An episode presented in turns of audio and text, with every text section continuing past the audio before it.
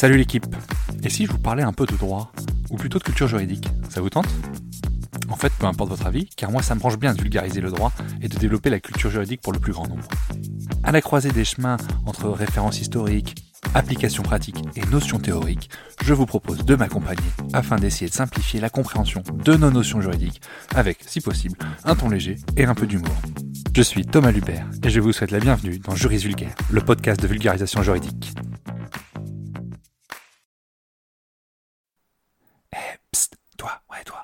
Tu veux me donner un petit coup de pouce, donne une note et un avis sur le podcast. Ça aide au référencement et surtout ça me fait très plaisir. Allez, bonne écoute. Allez, aujourd'hui, je m'attaque aux squatteurs. Et oui, il y a une loi qui est passée le 27 juillet 2023 qui vise à protéger les logements contre une occupation illicite, donc le squat. Clairement, le but de cette loi, pour son auteur, c'est de mieux protéger les petits propriétaires. Le squat d'un logement était déjà puni par le code pénal. En 2007, une procédure d'évacuation forcée des squatteurs, avec le concours des préfets, avait été créée.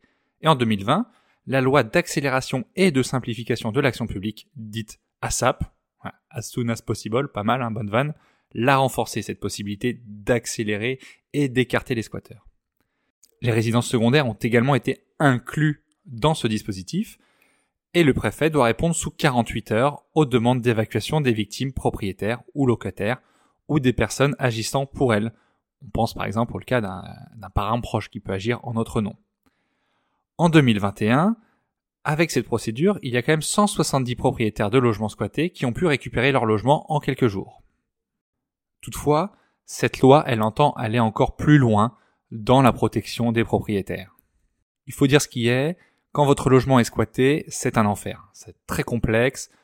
Pour récupérer le logement, c'est des complications, c'est stressant, bref, c'est une situation que personne ne souhaite vivre dans sa vie. Alors déjà, le squat, ce n'est pas un terme juridique. Le délit qui est associé au squat d'un logement, c'est le délit de violation de domicile. Et cette nouvelle loi, elle vient aggraver les sanctions, puisque maintenant les peines encourues sont de 3 ans de prison et 45 000 euros d'amende maximum. Par le passé, on était sur une année de prison et 15 000 euros d'amende. Afin encore d'améliorer la protection du propriétaire, la notion de domicile a également été écartée, en tout cas d'un point de vue pénal. Écartée, c'est pas le bon terme, agrandie. On y inclut maintenant tous les locaux d'habitation contenant des meubles, que la personne propriétaire de ces meubles y habite ou pas. Il convient quand même de mentionner que le Conseil constitutionnel qui a été saisi sur ce texte a émis une réserve d'interprétation sur cette notion. Qu'est-ce que ça veut dire? Pas grand-chose, mais dans l'idée, voilà, je vous le cite. Si vous m'avez bien suivi, vous avez compris que là on ne parle que du squat de domicile, donc d'un logement d'habitation meublé. Or, le squat, il ne se limite pas forcément qu'à ça. On a des squats de propriétés immobilières qui ne sont pas des domiciles de personnes physiques. Et eh bien pour ce faire, pour protéger les propriétaires de ces locaux, les députés ont créé un nouveau délit qu'on appelle d'occupation frauduleuse d'un logement à usage d'habitation ou à usage commercial, agricole ou professionnel. Bref, tout quoi. Et ce délit, il est puni de deux ans de prison et 30 000 euros d'amende. C'est deux tiers, deux tiers de la sanction. Un nouveau délit est également créé contre les locataires en impayés de loyer restés dans le logement à l'issue d'un jugement d'expulsion devenu, devenu pardon, définitif.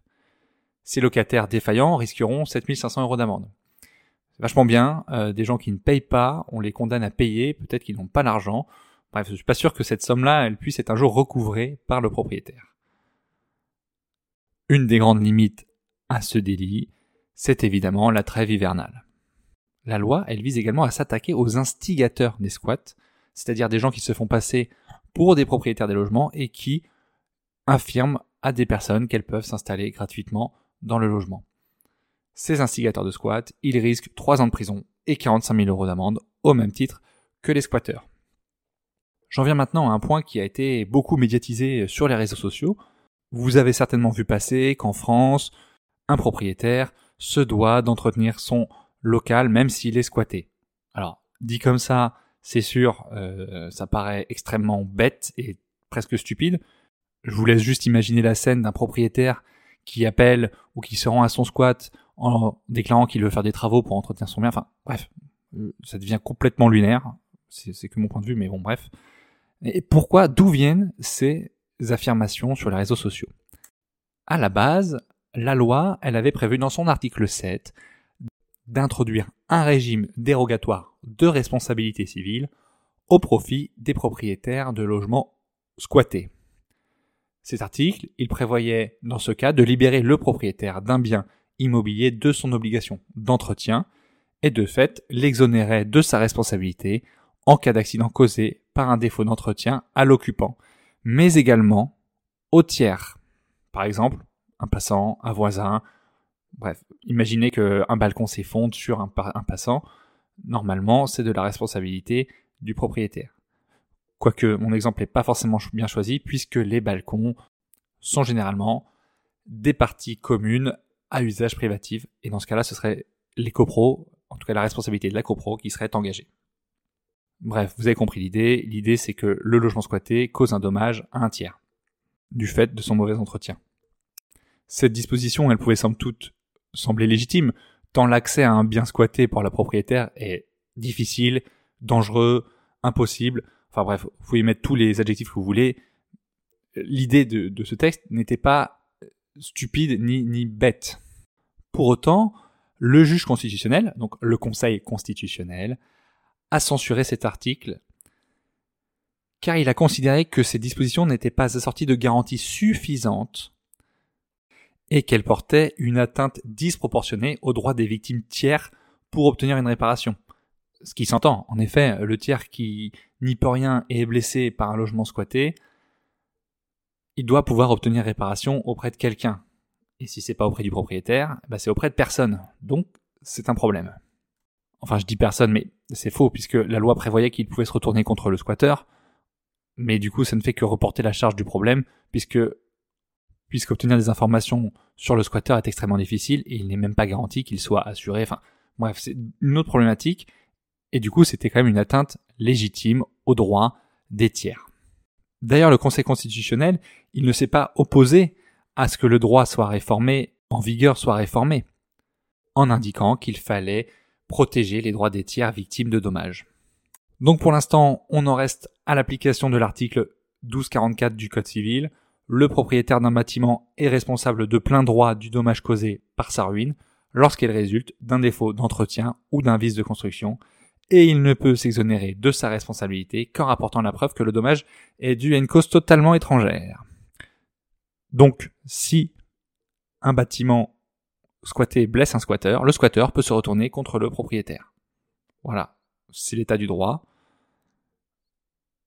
Ça risque de changer parce que c'est assez aberrant, mais en l'état, ça s'applique. C'est pour ça que ça a un fait un peu scandale que le Conseil constitutionnel retoque cette disposition mais il fallait plus l'analyser par rapport au droit des tiers que au droit euh, qu'à la relation pardon directement entre le squatteur et le propriétaire. J'en ai fini avec cette parenthèse qui était quand même euh, somme toute assez importante et assez conséquente, hein, je, je m'en cache pas. Je m'attaque rapidement au second volet de cette loi qui a pour but de sécuriser les bailleurs en cas d'impayé de loyer. La loi, elle impose maintenant dans les contrats de location, contrats de bail, une clause de résiliation automatique en cas d'impayé de loyer. En fait, dans les faits, tous les contrats de bail ont quasiment euh, une clause d'impayé de loyer, mais la loi vient le rendre obligatoire. Il y a d'autres mesures annexes de suspension de cette clause par un juge qui sont modifiées, c'est assez technique, je ne pousse pas euh, la réflexion plus loin.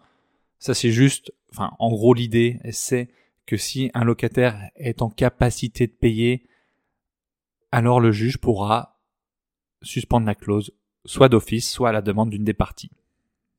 Et donc, si la clause ne s'applique pas et qu'elle est suspendue, le contrat de bail continue à produire ses effets. Je vous laisse sur ces considérations. Je vous souhaite euh, de ne pas être squatté du tout de votre vie. Hein Je pense que ça, on, on peut se le dire. Je vous dis à bientôt, à la semaine prochaine. Salut l'équipe. Et voilà, c'est la fin de l'épisode. J'espère que vous aurez appris des choses.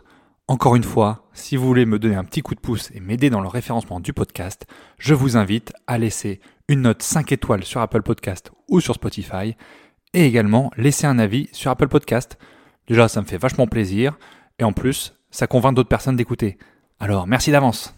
À plus la team.